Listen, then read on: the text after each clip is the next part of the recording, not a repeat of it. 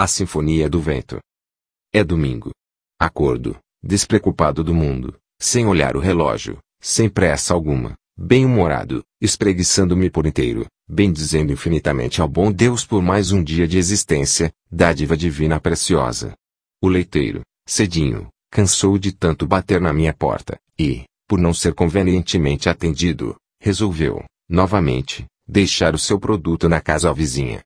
Apesar de tantas admoestações médicas, por conta de um tal diabetes que resolveu obstamente grudar em mim, para eu beber, doravante, leite desnatado, teimosamente não dou bolas aos sábios conselhos recebidos, continuando, no meu café da manhã, a tomar milk, quase puro, batizado só pela metade com a água salobra do lago seco, acompanhado de tapioca quentinha, reluzente de manteiga da terra, fazendo figa para que a obstrução das minhas artérias somente ocorra daqui a 50 anos.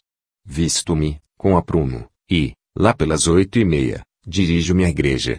Depois da missa matinal, dou uma esticada de pernas até a casa do Dr. Raimundo Silva Cavalcante, grande amigo, para jogar conversa fora, com direito a cachaça serrana da boa, com tira-gosto caprichado, aos pés de um belo e bem cuidado jardim.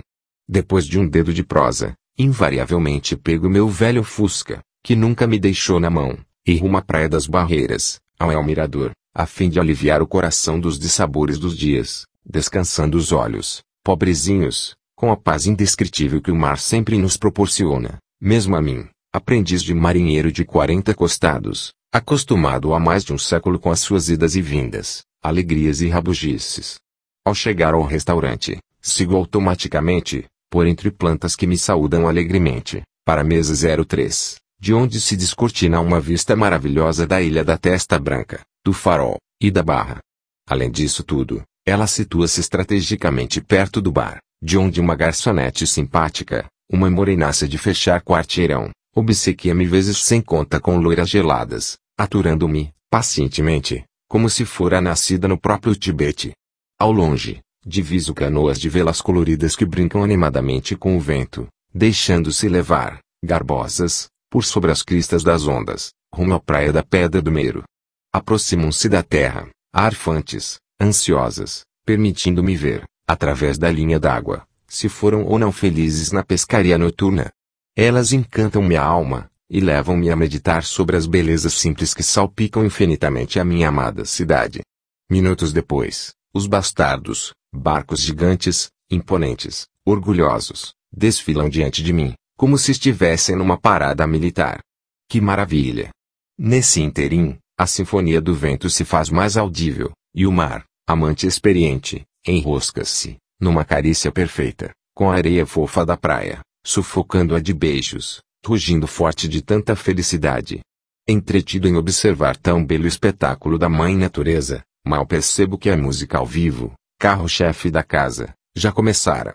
Estou feliz comigo mesmo. Tranquilo, vou entornando algumas geladas, agora, com os ouvidos, e a mente, atentos às inigualáveis canções do vastíssimo repertório de nossa insuperável MPB. A tarde passa rápido.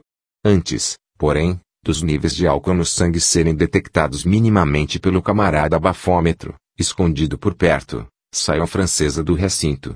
O Fusquinha espera-me impaciente, torrando ao sol inclemente.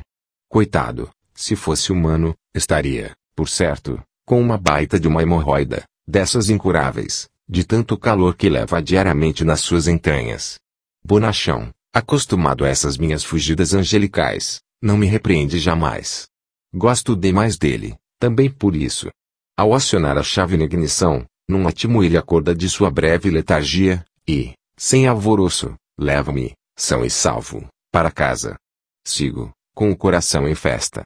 No caminho, devagar, trotando como um rei espangaré, vai desviando de ciclistas imprudentes, e, de pedestres desavisados, e cheios de si.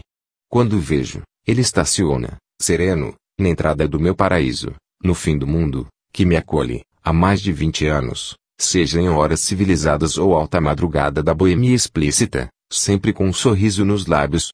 E assim, a cada domingo, este ritual franciscano se repete, tão certo como a existência do Onipotente. E, calmamente, sem nada reclamar, plagiando o sambista, deixo a vida me levar. Que bom! Avelar Santos A Barra S. Camocim, Ceará.